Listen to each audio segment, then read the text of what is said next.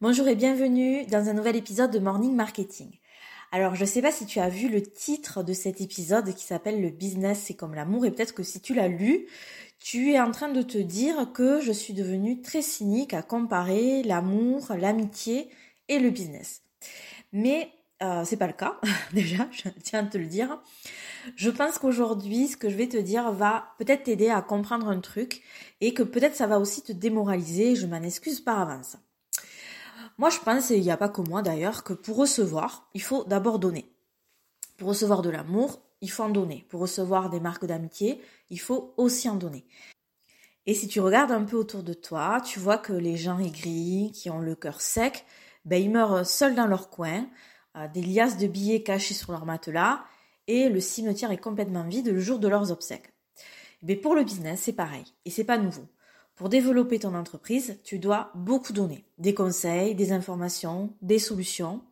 Et en échange, tu reçois de la confiance de la part de tes prospects et bien sûr de l'argent.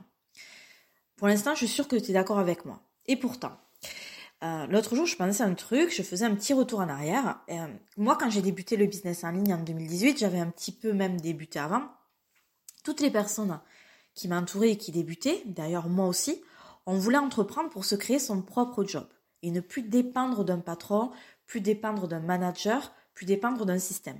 On voulait se créer une nouvelle vie professionnelle, mais on savait aussi que ça serait dur. Mais on avait notre expertise, on avait de quoi donner et on était engagé à 100%. Aujourd'hui, je vois bien que les choses ont changé.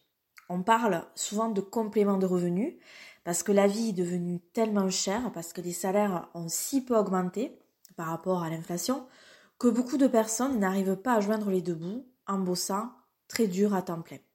Et elles cherchent donc un complément de revenus et se disent que ben, le business en ligne, ça va leur servir à ça. Est-ce qu'elles sont toutes faites pour entreprendre? Moi, je suis pas sûre. Ou plutôt, la question c'est que si elles vivaient décemment de leur travail, ces personnes, est-ce qu'elles se lanceraient dans l'entrepreneuriat? Et là non plus, je suis pas sûre du tout.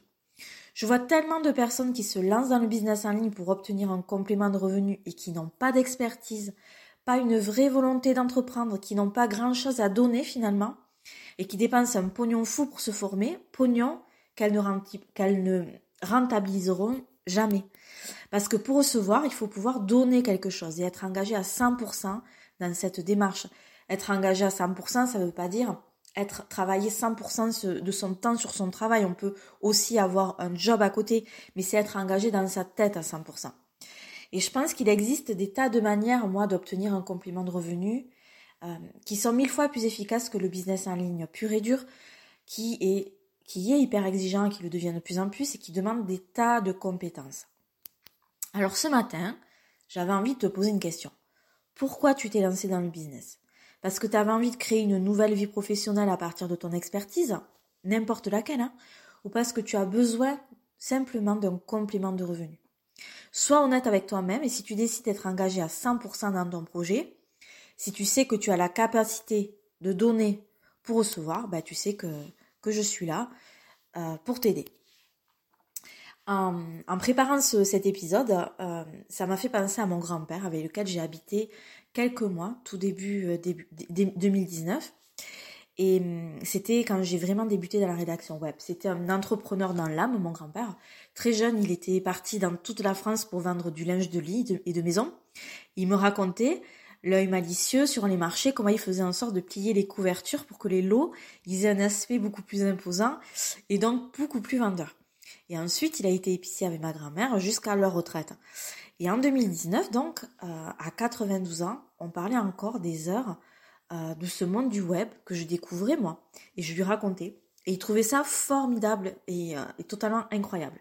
Et je suis sûre même qu'il réfléchissait à comment il aurait pu exploiter tout ça s'il avait été plus jeune, s'il avait été aussi de cette génération-là, malgré qu'il ait sa bouteille d'oxygène qui ne le quittait jamais. Donc, je suis persuadée, moi, pour que pour réussir, il faut avoir cet état d'esprit d'entrepreneur. Et je crois que ça, on l'a ou on l'a pas. Voilà. C'est pas parce qu'on l'a qu'on est une meilleure personne, mais je crois qu'il faut avoir aussi cette euh, honnêteté de se demander, voilà, est-ce que j'ai ça? Est-ce que j'ai ça dans le sein d'entreprendre ou pas? Je te souhaite une excellente journée, je te dis à bientôt.